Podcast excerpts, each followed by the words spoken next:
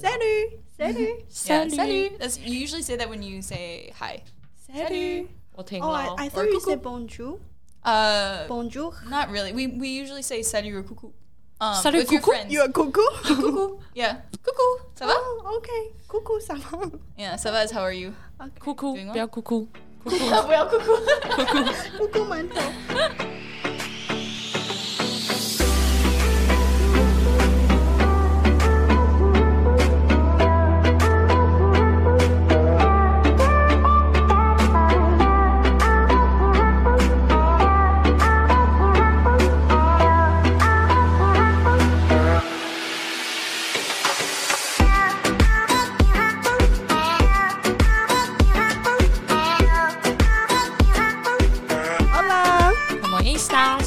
Welcome back to our channel. What on earth? I'm Sabrina. I'm Sandra. So today we invite a guest, and she's a friend of mine. She's coming to introducing us culture differences. Because she is half Taiwanese and half American. Yes. So, do you want to introduce yourself? Yeah, sure. Hi, everyone. Um, my name is Audrey. I spent most of my childhood in the U.S. My mom is Taiwanese. My dad is American. He's white. And growing up, we we moved around a little bit. I was in Tokyo for four years, and then moved to Paris for five. And then when I moved back to the U.S., um, we were in New York. And in New York, I went to an international French school, um, which is where I was for 11 years. And then once I graduated, I went to college in the U.S. I graduated last year, and here I am in Taiwan, enjoying Nice, this nice. this new place for me. What brings you back to Taiwan? I don't know if most of your viewership will know this, but the like the job searching in the U.S. is was hit really hard by the pandemic. Yeah, yeah. Because Okay. everyone had to start moving to do work remotely. Yeah. And I'm interested in mental health work. With my credentials, it's really hard to do mental health work that isn't one on one, Oh, face yeah, to sure. face. What that means is that like most of the mental health work I would be qualified for is like case planning, talking with people, hmm. helping them, or you know working in teams. But it's really hard to do mental health work remotely if you don't have a master's. If you because then you would have to be like projects or implementing some strategies to help communities. And so mm-hmm. because of that difficulty in job searching, and because I wasn't feeling well when, when I was in the U.S., my parents suggested I come to Taiwan and mm-hmm. focus on studying Chinese. And you you came back with your sisters, right? Yeah, my sister is an exchange student at um, Taida, and she's also studying Chinese, but she's studying Chinese there. Cool. Okay. And your parents, they're still in US, right? Yeah, right? they're in New York right now. They recently got both vaccines. So Oh, nice. Are they planning to come back? Taiwan isn't open to foreigners right now. Yeah. Uh, my dad is c- still considered a foreigner. Okay, yeah. oh. um, so yeah, my right. mom doesn't want to come without him. Oh, nice. And are you planning to go back soon? Yeah, I don't really know. I'm enjoying it a lot here. um, the plan right now is actually I'll just keep studying Chinese, and um, at the same time, I'm studying for grad school in the US and still looking for jobs in the US. But I kind of want to stay longer than originally planned. I wanted to go back in July, but um, I might extend that stay because I feel like I need to improve my Chinese a lot more before I can actually go back and feel confident about my time here. Do you talk to your mom in Chinese So when you were growing up? yeah, growing up, no. She would talk to me in Chinese and I would respond in English. So your listening is good. yeah, my Okay. listening's pretty good. Oh. The reason is because when we were in Japan, we were focusing, we were speaking Japanese in school. Oh, cool. Yeah, because I was at a Japanese school, right? Yeah. And so my parents, would, my dad would speak to me in English. I would answer in English. My mom would speak to me in Chinese, right? And then we moved to Paris, and all of my Japanese disappeared. But my parents, they speak Japanese fluently. They can still speak Japanese, but they Both of them? Both of them, Oh, yeah. really? They actually lived in Japan for eight years. They met there. Um, Oh, yeah. that's why. Yeah, and then so we moved to France, and because we had like a fourth language on the plate, Yeah, exactly. That's a lot. That's good though. like being Yeah. Growing up like speaking in four languages is kind of Yeah, that's- confusing sometimes. That's why we stopped with Japanese. I was probably five years old when I moved to Paris, Mm-hmm. and then my sister was three. So we were so young. We were learning a new language. It was it's hard to juggle all these languages all Mm-hmm. yeah, at once. exactly. And French is kind of hard to learn when you're learning how to pronounce it for the first time because Yeah. there are so many vowels and sounds that are hard to pronounce, especially the R, Yeah. the letter R in French. And I remember remember. Um, so I went to a school when I was in third grade. I still couldn't pronounce the R. Uh huh. Everyone in my class could speak French fluently, but I just couldn't make that pronunciation. So my teacher gave me an assignment to um, Pronounce R. how to pronounce for to improve that Oh. pronunciation. So she told me when I go back home, I have to get like a cup of water mm-hmm. and Drink it. gurgle, mm, mm, mm, Oh. gurgle until I then like just gurgle like gurgle it all the time, so that I could finally get the R sound. And You eventually, a- I did. You can actually practice by this to pronounce I R. think, I think she was just trying to give me confidence or just Uh-huh. like get it in my mindset that I could actually Yeah. start pronouncing it because I was really shy back then. and Yeah. Okay. I didn't want to speak that much, and I went to a bilingual school. Okay. Mm-hmm. So we, I spent a lot of time speaking in English as well. But eventually I got it. That's great because currently I'm learning Spanish and then the R sound is super difficult Yeah. for me to pronounce. Is it the same? No, like it's not at not. all. So how do you do it in French? how? oh, okay. Oh, I cannot. you can feel my couldn't- throat. while yeah, I do can it. hear it. How? like it's not like Spanish you're Because using with your tongue. tongue. Yeah, this is with your throat. How? Uh, I hope we can like straight sound. Do you want to Uh, touch it? It's so like talented Again. for me. Oh my it's God. moving, like vibrating. Oh my god, that's interesting. Yeah. So how do you feel like growing up in France during that time? As uh, yeah, during that time it was really interesting. So I went to a Catholic school at first, um, where everyone was white, and I was like obviously the the only one who wasn't fully white, right? Okay. Um, but at that time, I was so young that I don't really have memories of any differences. It was when I grew a little bit older, when I was in like third grades, that I started seeing a difference. Mm-hmm. And the difference was that it wasn't in terms of skin color or anything. It wasn't. It was more in terms of food. So Food. You know how like parents pack food for their Yeah. children when Yeah, they go yeah. school. And my food was stinky. Oh, you Right? mean as like Chinese food? Yeah, Chinese food sometimes. The Sometimes soup. was- yeah, soups. Sometimes it had seaweed because I ate a lot of Japanese food and Oh, fish. okay. Oh, And ah, my I best see. friend, she was Russian. The two of us would always have stinky food. She would have like Really? yeah, she would Russian have these. Russian food as well. well, I don't really know much about Russian food except for the soups that she brought. Her mom would mm. always make her soups, and Yeah. she hated it because she always had soup for lunch. And I hated that my food was so stinky, and so we would trade our foods because like no one else wanted to eat our food, and ev- everyone else was like, "Oh, what's that?" And then we were like, "Wow, what's that? Can I try that?" so we would um, exchange our food. Oh, Which was okay. really cute. Oh, okay.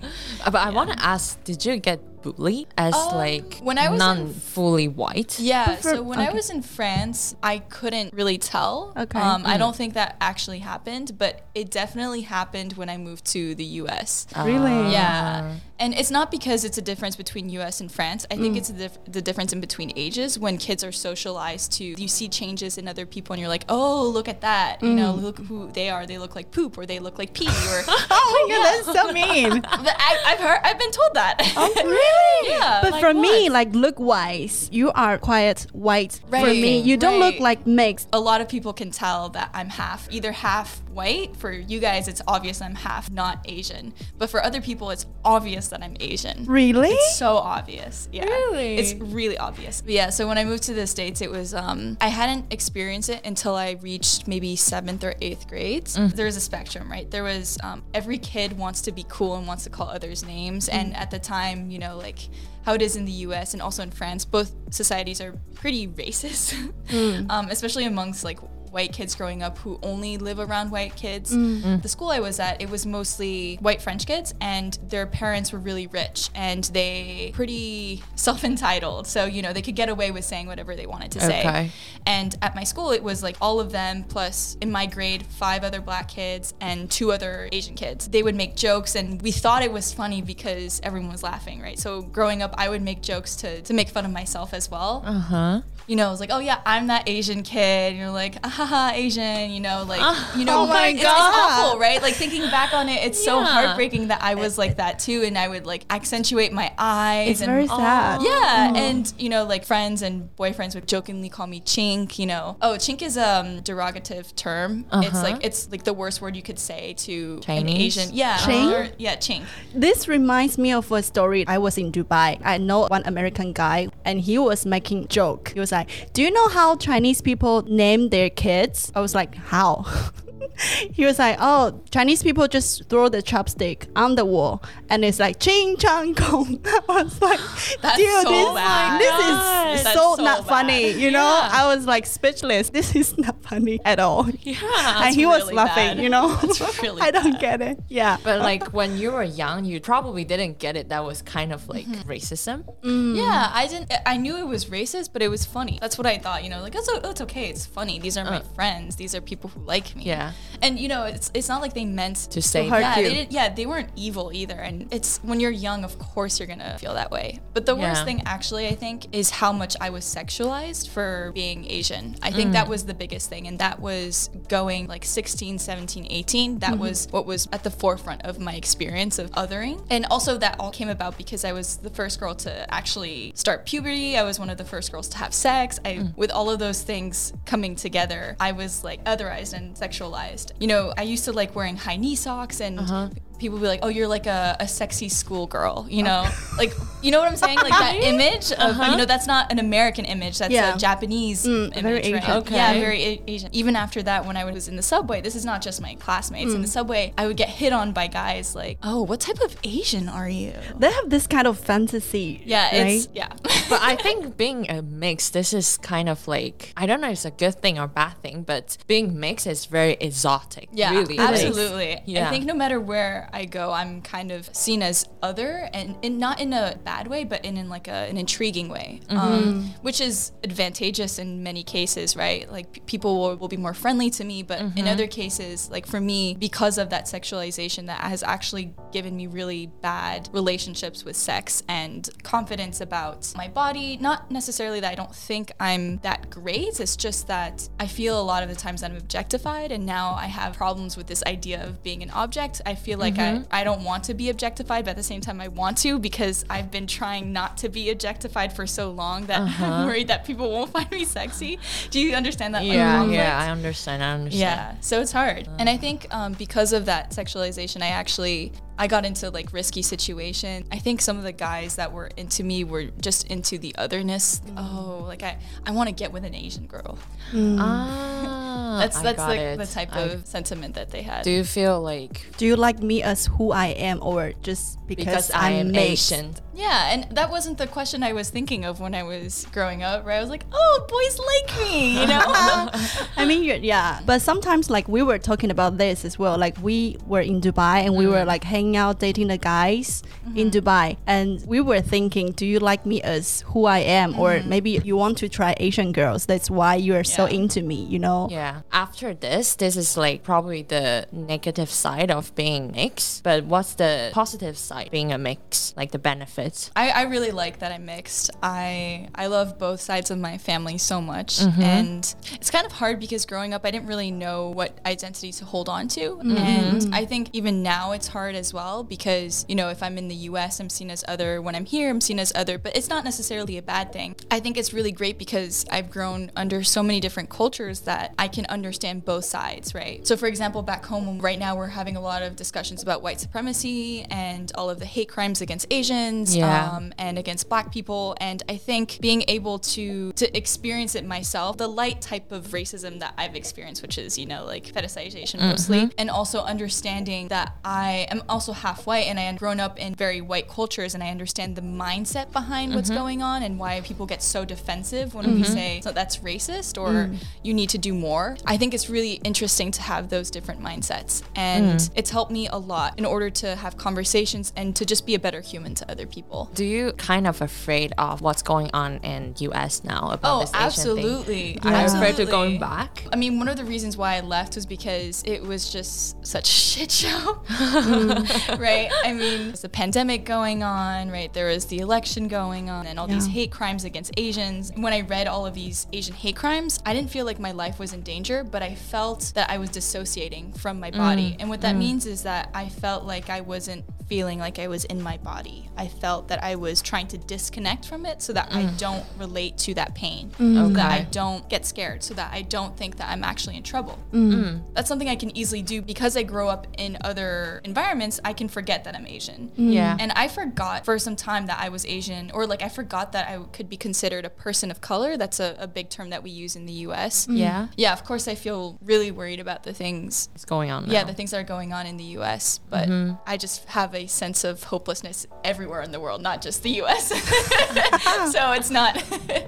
But what do you think about this? People always said US is like a big culture pot. I lived in New York City and for a really long time, and you would go into a subway in Yeah. a car, and everyone was different. Yeah. Do you like it? Yeah, I think way? it's yeah, I think it's great. I mean, you mm. hear so many different languages, whether it's tourists or not. Mm-hmm. I think it's really fun to see all these different people. It kind of just opens you up to a world that's bigger than your own, and I think that's not the case for everywhere in the U.S. I think a lot of people in the U.S. are very U.S. centric in that like they only care about what's going on in the U.S. because we're such a powerful country. But I think mm. in, in New York City, it's it's harder to see it that way because you see all these immigrants, you see all these people who've mixed. Um, Yeah. You see people like me. I, I like it. Eventually, you will go back, right? Yeah, you will. of course. You will I- work I- it there. Yeah, I, I want to go back to the States. And mostly because I think, in terms of mental health research and mental health care, I think the best is in the US. And But have you ever thought about you will have this mental health career in Taiwan? Since I will say we in Taiwan and US, if Mm-hmm. we compare this to the mental health industry, it's more developed in US, right? Have you ever thought about after go back to US, you learned a bit more, you have more experience, and then you will come back and live here? So, what I've understood of how things work is that in the US, there are so many different levels at which you can address mental health. Yeah. You can do one on one counseling, right? Mm-hmm. At schools. You can do counseling among communities, right? You can do it on that level. You can also do on government level. You can do research, global level. To me, it seems like in Taiwan, it's only you can do one on one counseling or you work for the government and you figure out how to address mental health based on policy levels. Mm-hmm. And I can't get into policy level oh, because my Chinese is never going to be that level, right? And I won't understand Taiwan as a citizen as much as citizens do. So I don't know Oh, what's yeah. the best, right? Because even if I think it's the best, maybe culturally it isn't the best, right? Mm-hmm, mm-hmm. Um, I just wouldn't understand culturally what's going on and what people need. I've learned a lot already just being here, and I think my experience will help me Asian American communities in, in the US, but I don't mm-hmm. think I could bring it back here. And the reason why is because I've realized that a lot of people here rely on different forms of care in order to to support their livelihoods, and one of them is like uh, relying on fortune tellers as advice Oh, givers. yeah, yeah, that's yeah. huge, That's you know, true. like when That's you true. Yeah, teller, that's yeah. huge, and like I did it myself, and it's really comforting. Mm. Yeah, my, my aunt my aunt invited someone. I was like, yes, tell me more. and Do you believe in fortune teller? um, I think I, I think their advice is really good. I don't know if if it's real, but I think the support that they give is awesome. You Oh, know, okay. who cares if in the future I'll really have, you know, like when I'm in my 40s, I'll really have such a low, right? the point is that the overall picture is in the future you're going to suffer. How are you going to support yourself when you do that, right? exactly. How do you take it slow right now? How do you develop these skills for in the future to support yourself? Mm-hmm. I think that's great, and that's what I think that's how a lot of people here take care of their mental health. Um, one of my really good friends, he's from Beijing, and he he doesn't see a counselor, but he sees a tarot card reader. Okay. and his tarot card reader gives him fortunes like once a week or Yeah. something. One okay. Yeah, like really frequently or whenever Yeah. he wants. And Once a week. And he's like his therapist, which is amazing. And I thought, shouldn't you just see his therapist? And he's like, no, no, no. This is really like he gets me. You know, he like also he knows my future. You know, and that just like really helps him make sense of things. Yeah. And that's such a great way of supporting yourself. And you know, you don't need to go through therapy. And I think that can mm. be scary. You see a person you don't really know, Mm. right? And you don't know if they'll understand your culture, your background. But if you see a tarot card reader, it's more focused on your future, Yeah. right? That's true. That's true. Looking at you talking about mental health, you, you look so passionate. I love Yeah. talking about mental health. Like, why did you decided to go into this industry? So this is pretty sad, but when I was growing up, starting in sixth grade, I had friends who would tell me they were thinking of killing themselves.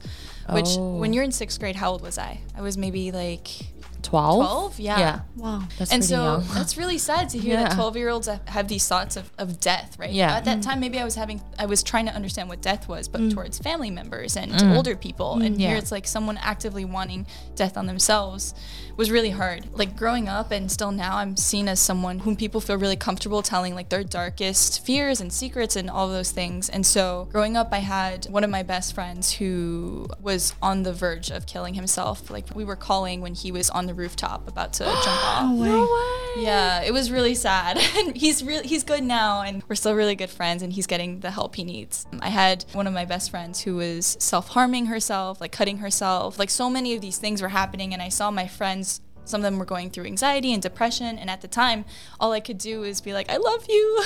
Stay, Yeah. please, you know. Uh-huh. And at that time I just felt like You there- want to help them. Yeah, I but want to like a help them. supportive way. Absolutely. And um, of course, like I brought in other people, and I Mm. thought I want to be those people that can help these kids. In a can't do anything. professional way. Yeah, absolutely.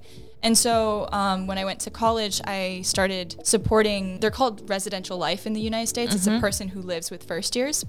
And I did that for two years, and a lot of first years would come with, to me with about feeling homesick, having anxiety, self harm, um, like just so many things like sexual assault, all of these things. And I really loved supporting them so much. And, and even now, I have a therapist, and we call, she's from the US, so we Yeah. call her nighttime my morning time Yeah. we have this relationship where she'll like help me get through my problems and I'll think about how she's helping me and we'll talk about the theory behind how she's helping me. Okay. okay. That's so she's kind of like my mentor too and I love the intellectual part of it too as well as the social aspect. That's like, nice. Yeah, when you are doing this counseling, basically you hear a lot of people's story, like the dark side, negative sides. Yeah. I want to know how do you digest this emotion? Yeah. It must be hard. It's right? really hard. Yeah. Um, I, you can't possibly understand every single person's suffering, right? Some people I could relate to. Yeah, I miss home too. Or, Mm. yeah, I've had really rough times, but I can't relate to someone who cuts themselves, right? Mm. And um, like for me, that's something I couldn't talk about until I started counseling. I actually went to a counselor so that I could help my first years. I would get so scared when they would tell me that. The thing that helps me digest it is in the moment, just focus on the person. How do I mm-hmm. best support you in this moment? It's not about me, it's about you. Yeah. And then afterwards, what are some things I can do to take care of myself? Like go talk to my friends or, you know, go do some exercise, go talk to my own counselor. Right now, I'm also doing this kind of work as well. And it can, it can get really hard because I have some people who tell me that they're going to kill themselves tonight. And uh, we do our best to support them. And yeah, I know it's really, it's, It's, it's really tough. It's, it's not It's easy. really, it's really tough. Yeah. Yeah, it feels like easy. their life is depending on your hands, you know? Yeah. Just Yeah, but you Like can't so think mu- that way. You Okay. can't think it's up to. That's the thing. Like if I started thinking, I'm the only person who can save you. I might save your life, you know? Like, yeah, but the issue is like if I keep thinking if it's on me, if it's my responsibility, and then they do end up killing themselves, then I'm never gonna forgive myself. So you Yeah, have to remind yourself that it's not.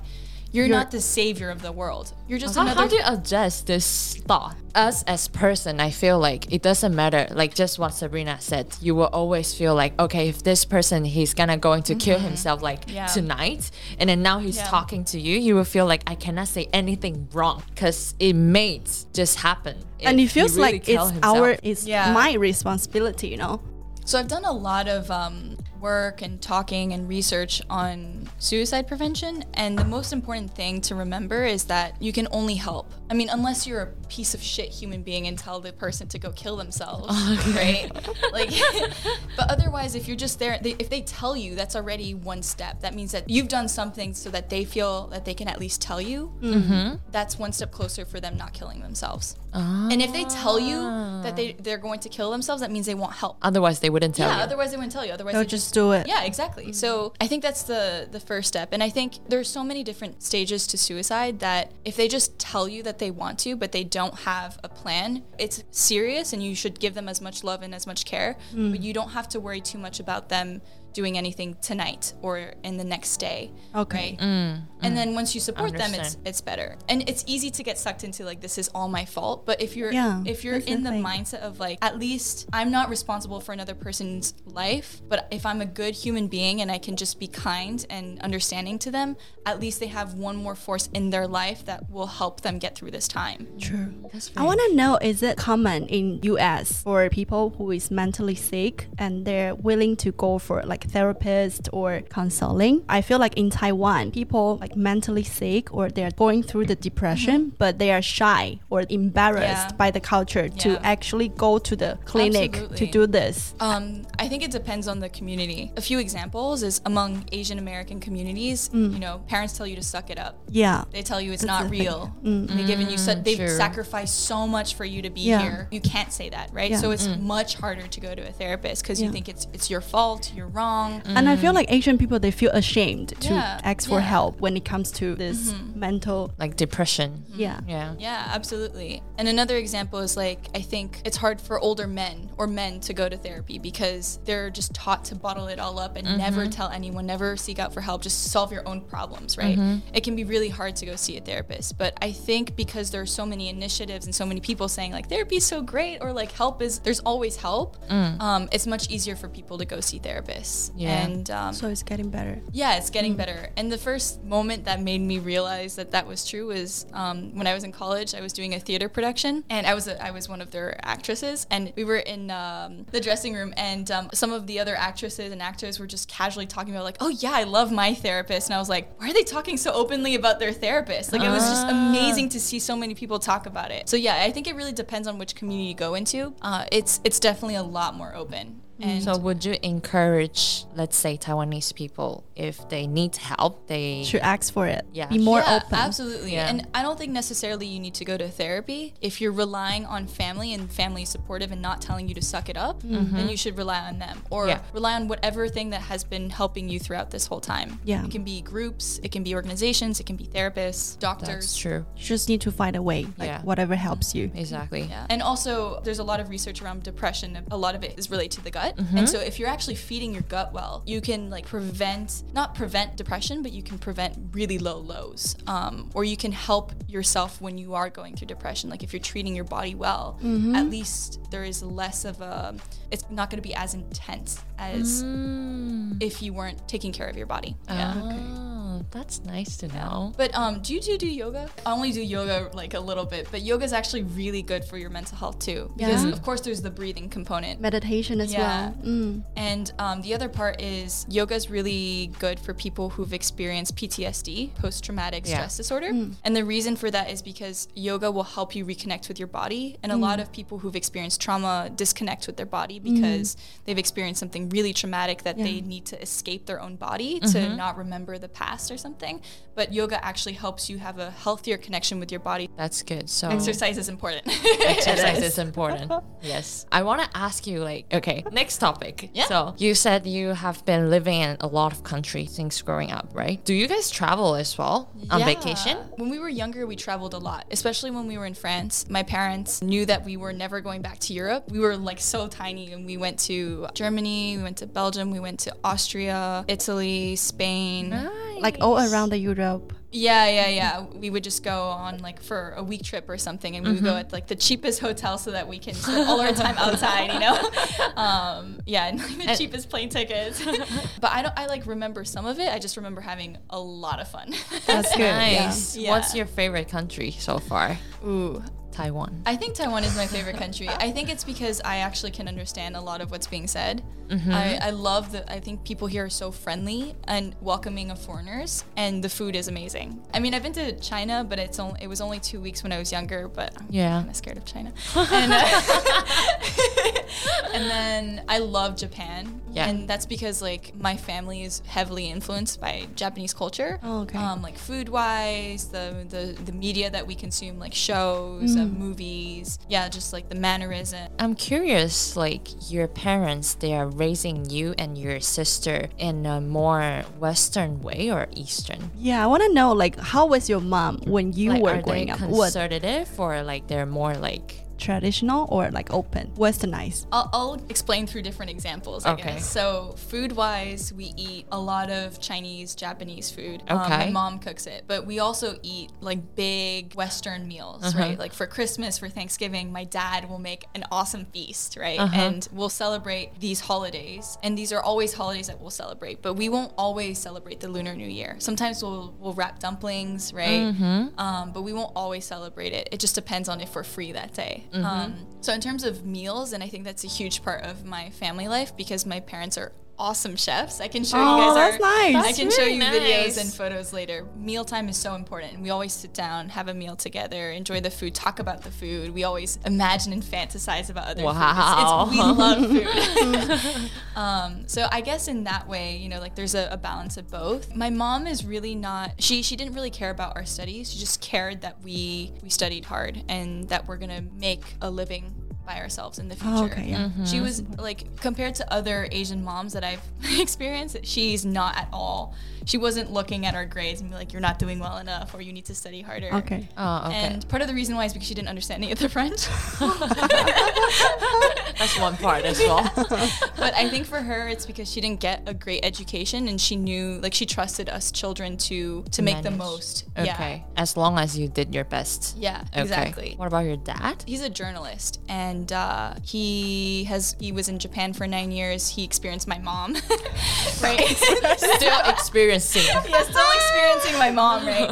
Um, and so for him, because he's a journalist and he does international news, he knows a lot about what's going on in the world. And for him, what he teaches at home is really just like care about the truth, care about what's going on in the world.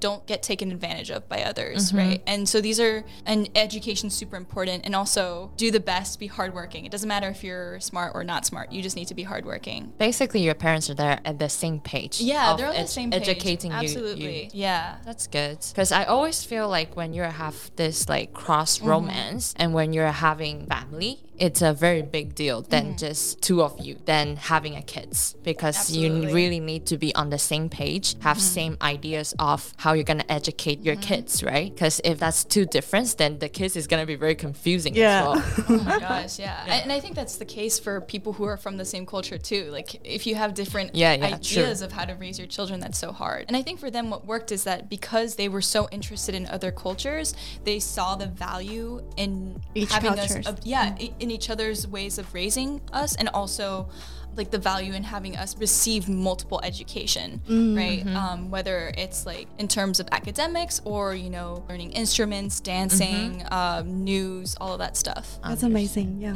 Yeah, I love my parents. They did a wonderful job. of course, I love my parents as well. they did a wonderful job. Mine too. you have to say because we both said it. and then and now she said, uh, I don't. Imagine. but how was your mom? Sh- Was she like superstitious? Did she tell you not to stick the chopstick on the rice or Oh, uh, not to whistle in the dark about that? Or Yeah, we have. We, I know of those of those superstitions, but like I don't know how to whistle, so that's not. That's one of the problem as well. Okay. Um, but it's things like you can't pass food from one chopstick to another person's chopsticks. This is Japanese because that's how they would like pass the bones of the dead using chopsticks. so that's like one of the Oh, yeah, yeah, superstitions, yeah, I got right? it. Yeah, yeah, yeah. okay. So, um, so there are things like that, but I think with my mom, it's mostly right now she's becoming more Buddhist in phil- in terms of philosophy. Mm-hmm. My parents both came from like pretty. My dad, he- wasn't from a well-off family. Um, He was one of the the poorest people when he went to college, and my mom, she grew up in uh, Hualien, I think, in the Oh, mountains. Hualien. Yeah, and her her mom is actually Taya. Oh, yeah, sh- Aboriginal. Yeah. Mm. Oh, nice. And her dad is from mainland China. He like uh, escaped China during the. Escape. Let's say retreat. he retreated. Yes. he retreated. so her family didn't have enough money to send her to college or to give her a really good education. So they, they both come from like very different backgrounds from what they've given me. So they always have these life philosophies of like take advantage of everything we're providing you. You know, you have to, we're giving you all of this. We've worked really hard and um, we want you to have the best life. And so my mom is a very philosophical person and now she's just trying to improve her life and our lives as much as we can. So she's like the philosopher, always going on these big, like these big, um, these big talks about how we should live our life the best that we can, be mm, healthy, uh-huh, be uh-huh. happy. You know, just mm, like it's Yeah. becoming a little bit of a nag, but, but uh, I really appreciate the wisdom nonetheless. I Yeah. understand. Philosophy. philosopher parents.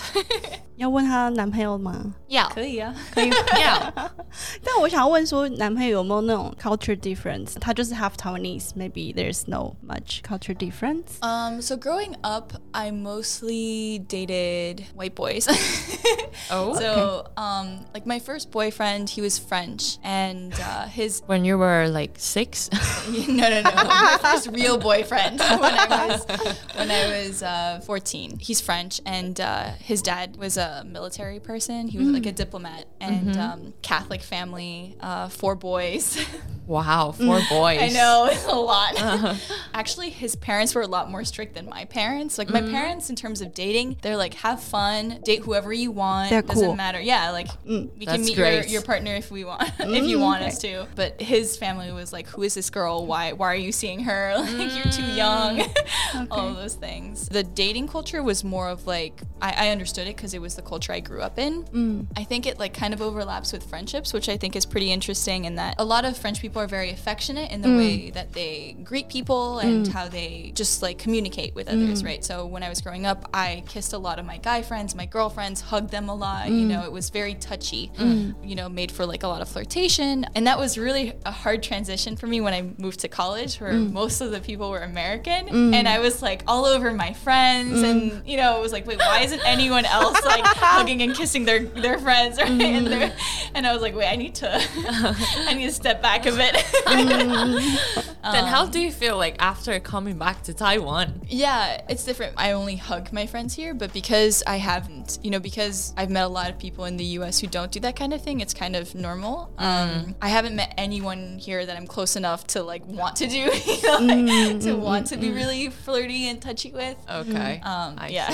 then you have a good foundation of uh, from French. yeah. That's good. But how do people greet each other in US? What up, dog? What up, dog? Um, on college campuses, you just like nod and it's like, what's up? What's up? Sup. Like, that. like hey, Sup. what's up? Not the hat. sup. Oh, okay. Yeah, nod, or if you're like walking, or but if you're meeting up with friends, you like give a hug. Okay. Um, like some people are a lot more touchy and will Mm. hug you longer. Um, it's like that. In US, you don't do this like. no, I think it's only in Europe. yeah, you don't do that in the U.S. Uh, no, actually, you do if you're like a woman in, in her 60s seeing her friends. You know, like older women, like- older white ladies. Really? In the U.S. will kiss, will each kiss on the cheek. Yeah, they would be like, hey. You know, just like that, and uh, I do that with my my American family too. Just one side or two sides? One side, Only one side. Ah. yeah. Because for me, when I just moved to Dubai, I was so confused when they're kissing me on the cheek, like mm-hmm. my Spanish friends or my oh, even Oh, my flatmate. She's Russian. Mm-hmm. It was so confusing in the beginning, and then it was for me. It was like, should I do one side or both hmm. sides? And if both sides, which side should I go Right, right, first? right. I was like, the right or left? you know, know, I was like, you should start with right. Really? Because I just wait, and they will come. and it. Stand there. As what I've heard, like Spanish and Italian, they're a different side. Oh, really? They start from different sides, so sometimes it's really confusing. Oh, that It is is really confusing strange. Yeah. because my friend he was doing this and we went the same direction. And he you was were like, like "Babe, kissing- yeah, I was kissing like, "Babe, what are you doing?" I was like, "Okay, I'll just stay still," you know. and then you kiss me, okay? yeah. Because here we don't do this at all. Not even like hugs, yeah, barely. we just say bye bye. yeah. Oh yeah, with the wave, right? wave, that, that's, waving, that's the bye-bye. greeting here. Yeah. Bye bye. It's so different. But in. France, it's like three times, right? no, twice. twice as well. Mm-hmm. and even Right, the left. the sound. No, it's not that loud in France. It's like Oh, That's Yeah. so, that is so silent. yeah, no, it is. It's not like Is that yeah, it's really silent. and I don't know. Sometimes it's like, how can I show them? Like What? making the sound or actually kissing in the cheek. It's different. You Oh, know? it's cheek in France. It's cheek to cheek. and then So you don't kissing kiss? with the No. air. Yeah, you're kissing the air. Because Cute. my Spanish friend, they're kissing me Yeah, on the yeah, cheek. yeah, yeah, yeah. And, like, Spanish friends they would do like Yeah. actually kissing on the cheek. Yeah. It's it's very I confusing guess for it's, me. it depends on how close you are. I think it like with some of my closest French friends, we Mm. would actually get closer, right? Like your lip would probably be here, oh, right? Oh. Like like the the side of the lip would be here. the corner of your lip. and then but if you weren't that close, it would just be cheek cheek, right? oh, okay. Ah. Because I remember like one of my best friends, she's living in Paris now, and every single time she's meeting the new friends, like let's say today there's five new friends she's meeting, and then she has to do this like mm-hmm. 10 times. Like. Yeah. two times Yes, to each per To person. each person. Yes. Yeah. She's like, oh my gosh, so tired. I already forgot what I, what sh- I should say. Yeah. Because like when you're doing it, you're introducing yourself as well. Like, Yeah. hi, I'm blah blah blah. Hi, Yeah. I'm blah blah blah. At the same time. Yes. Oh, really? Yes. Yes, yes, yes. Oh, okay. Like, Which is so the, strange. Hi, I'm Audrey right? like this. Yeah. Yeah. When I was in school and the first day, the first class, right? You go in and you're lining, you're waiting for your classroom door to open, and then you see all your classmates. If you say hi to one person, you have to do, do you have to say it to every other person who's standing out there. So you're like, Oh my God. So It's a long process. It's like an actual, it's a fucking train. Like, yeah. I'm not kidding. yeah. That, that takes so much time. The half class is finished already. yeah. That's It's very interesting. It is pretty funny. You have any other like culture differences you want to share? Yeah, I was your actually friends? thinking about drinking. I think that's Oh. super different France, US, and Taiwan. Okay. Um, so I think like the biggest difference is if you're from like a European culture, at least at least France, Italy, Spain. I don't really know about other countries. You you learn how to drink when you're young. Like Mm. you drink wine, and mm. you're taught how to appreciate the wine with the food and the pairing. Right. Mm, mm. Sorry, I have to ask. What's the drinking age Age in- in, France? I think it's 18. I'm pretty sure. Because like you remember last time when we did with beer in Germany, let's say for beer is 14, for wine Oh, is No, no, No, no, no, no. no, For no. beer is 16 or 18. For wine is 14. That's Yeah, why we're they're, like- confused. Like, so wine. strange. Yeah, because wine is stronger than beer, but you can get the wine earlier. yeah at 14. Oh my gosh, that's so strange. it's so cool though. We didn't Wow. know. I wonder why that is. Is it because beer is not as strong as others? But they get the wine earlier, like 14, and then beer. It's not beer first. That's why we're confused. Because beer is even lighter than wine. Yeah, exactly. But you and get when it he in- told us, we were like, huh? Maybe it's the, the meaning of beer, because like I no, because like when you it, beer is like something that you drink that you like sh- Drink a lot. a lot of. You, you know, you're at a pub. Hmm. Yeah, Probably. And whereas wine is you actually you sip. It's like water. You know. I mean, when you're drink when you're eating, it's Yeah, like yeah, it's yeah. like your water. True. yeah. okay, continue Oh with yes. the. Sorry. right, so you're taught to appreciate the drink, whereas in the U.S., like parents don't want their children to drink It's- At all? Yeah, you're not allowed to drink. Until you're 21, right? Yeah, you're not supposed to drink. You're like supposed to lie to your parents that you haven't had anything to drink, or you like drink behind. And some some families will let you drink, but your most families don't want you to drink, right? Uh huh. And so that's why when you go to college, American kids get so fucking crazy because you know they're just like they just binge drink and it's cool because it's like my parents aren't here, I can do whatever I want. And my whole high school life, I haven't been able to be who I am. I haven't been able to be who I am, and now I can drink. Mm. Whereas in like with people I grew up with, they knew how to con- handle the liquor because they knew how to drink mm-hmm. and they knew to mm-hmm. drink in appreciation, mm. right? Mm. Um, and something I've noticed that's a difference here, I think, is that when you drink, every time you want to drink, you have to cheers with someone, right? Is yeah, that, kind yeah. of like mm. Ganbei. Yeah. Ganbei. You always have to cheers with someone. Well, not always, but that's Yeah. It's mostly. it's polite Yeah. to do it. Yeah. That that was so strange to me. Like, Really? Yeah. So I remember four years ago, I was hanging out with one of my friends, and he took me out to like this Korean place, mm-hmm. and In Taiwan. in, Tai in Taipei, yeah. Oh, okay. And we went out to drink a couple times, and every time, like every time he wanted to drink, he would cheers with me, and I was like, "Cheers!"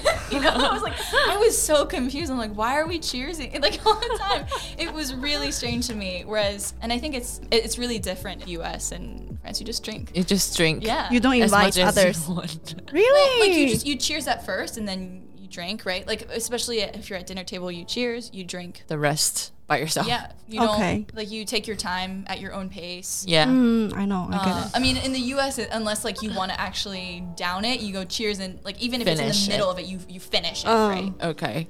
Yeah. But in Taiwan, it's more like in a polite way, just yeah, like, that's I'm okay, I'm inviting you because I'm drinking, so Yeah, yeah, maybe yeah. you should drink with me as well. Yeah. This way. I, I did not understand that until someone explained it to me. Okay. That's pretty interesting. It is. When did you start drinking? um, when I was young, like when we would Six year old. yeah, six years old. Um, when I wasn't allowed. myself go to sleep. no, um, during New Year's or celebrations, I would drink a glass of champagne with my family. Fancy. Yeah. Woo. Yeah, it was it was was yummy. you know, we went from like so during the New Year's, what we would have the adults would always drink champagne, and the kids would drink champomy. Champomy is is like apple cider. Oh. It was like a sparkling apple cider. So Uh-huh. the adults will actually have champagne, Champagne. and then we would have champagne glasses, but with champomy, like the apple okay. cider. Oh, cute. And, Yeah. You know, we would pretend we were adults.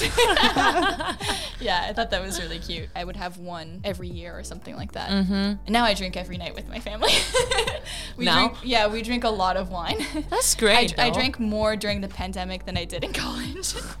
I think most people they do. yeah, yeah, yeah. Yeah, most of the people because we have nothing to do Yeah. other than drinking. Especially those people in quarantine mm-hmm. or the city's been locked down, they have nothing to do. Mm-hmm. They we were drinking a lot when we were in Dubai. Yes, that's true. Like we were the just lockdown. drinking at home, like Yeah. what to do. Yeah, you know? and imagine my flatmate. She is Russian. She's mm-hmm. like, let's do shots. I'm like, today again. I couldn't just take wake it. up. Let's do shots.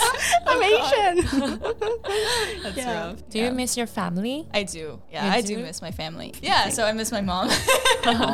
yeah, they're both That's so cute. wonderful. Alrighty then. So today we are very happy to invite Audrey to share a lot of stories with us when she was in US and France and a lot of countries and about her career as well, which is really interesting. I feel like it's a very meaningful It thing to do because you're helping people. Yeah, it's Yeah. true. Because I believe It there's is. a lot of people in the world that are having this problem, but they couldn't find the help, which now you're one of them to help them. Yeah. That's really, really good. Thanks for having me. Thank you for coming.